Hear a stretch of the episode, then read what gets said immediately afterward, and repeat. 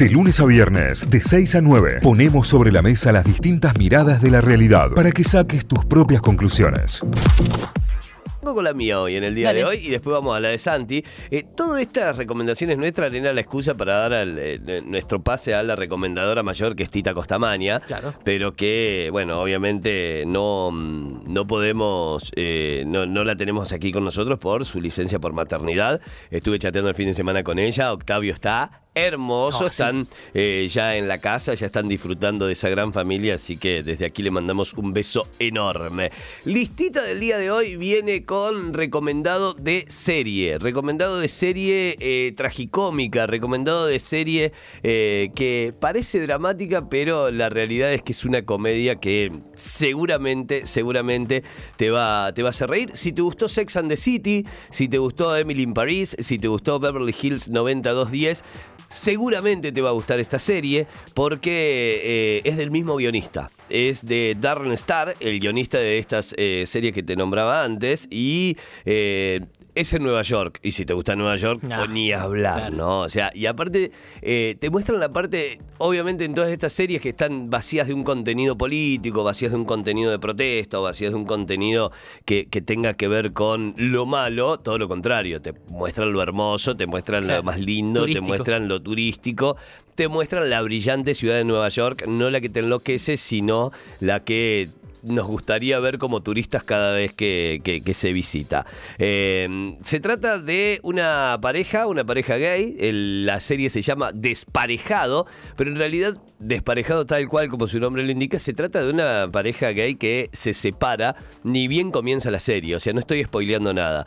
Él tiene 40 eh, y cuando decimos él estamos hablando de el protagonista de esta serie que es además uno de los actores más reconocidos eh, en el mundo estadounidense y en el mundo gay puntualmente, Neil Patrick Harris. Ah, capo total. Que interpreta a Michael Lawson, un neoyorquino que tiene aproximadamente 40 años y está recién separado. Está en pareja con eh, otro hombre de 50 años que en el primer capítulo cumple los 50 años y él le prepara una fiesta sorpresa rodeado de muchísimos amigos en un salón al cual lo invita como diciendo, che, mira, vamos a hacer una cena por tu cumpleaños y demás. Pero la sorpresa se la lleva Neil, la sorpresa se la lleva el actor eh, que interpreta a Michael Lawson, que antes de abrir la puerta le dice, che, mira, me llamó Mónica, que es la mujer que limpia en la casa, y nos dijo que nos robaron. No, no, no nos robaron, saqué mis cosas, me No. fui de casa, le dice.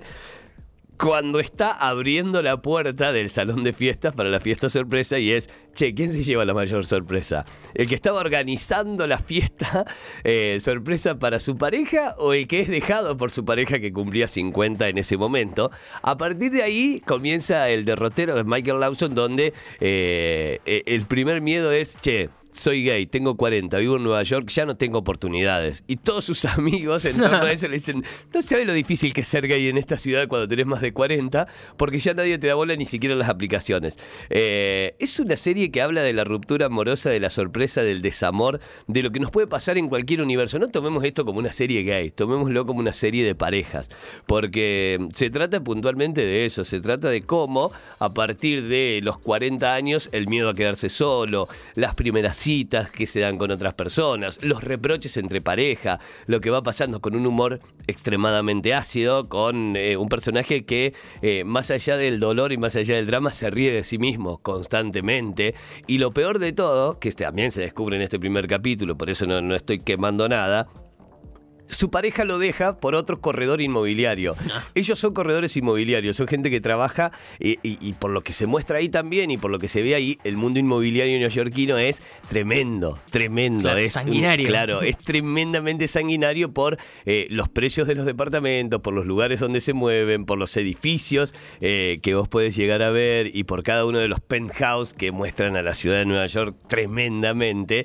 eh, y, y cómo eh, perder a tu amor en manos de tu mayor competente, tu- tu- el- la persona que además odias porque es muy bueno en lo que hace, también como vos, hace que esto sea aún peor. Encima, más joven que él y mucho más joven que él. Con lo cual empieza ahí, eh, su amiga mujer y socia de trabajo le dice, a ver, en el mundo femenino estamos muy acostumbrados a esto, capaz que para vos sea eh, algo nuevo, pero que te dejen por alguien menor, para nosotros es moneda corriente, le dice ella. Y a partir de ahí comienza todo este derrotero de Michael Lawson. Es una serie que son solo ocho capítulos que duran entre 28 y 32 minutos. Una serie para consumir rapidísimo, en la cual te vas a reír mucho y vas a empatizar muchísimo con todos los personajes. Eh, y lo que te digo, no tomes a la serie como una, una serie gay o del mundo gay, sino que es una serie de parejas, de vínculos, de relaciones y cómo también en distinto contexto se va dando la separación, cómo se va dando la ruptura amorosa,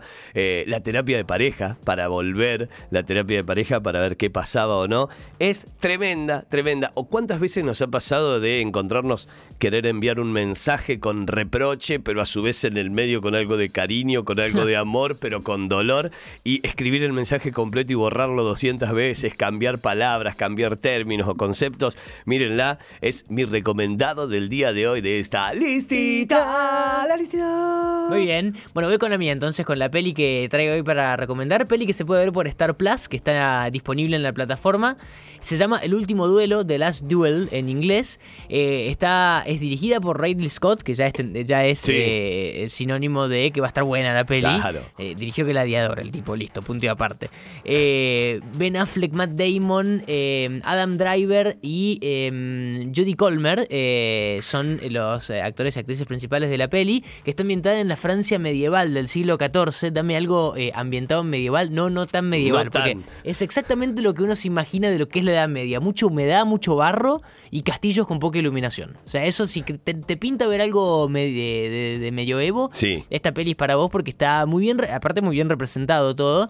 Y es una historia real, y esto es lo copado también para ver la peli, basado en la historia de eh, una mujer llamada Marguerite de Carrouge que eh, de repente eh, declara haber sido violada por el mejor amigo de su esposo, que era su escudero, el tipo que eh, el escudero en el medioevo era el tipo que acompañaba al, al, al, de más, al de más dinero, más riqueza y lo acompañaba en todos lados.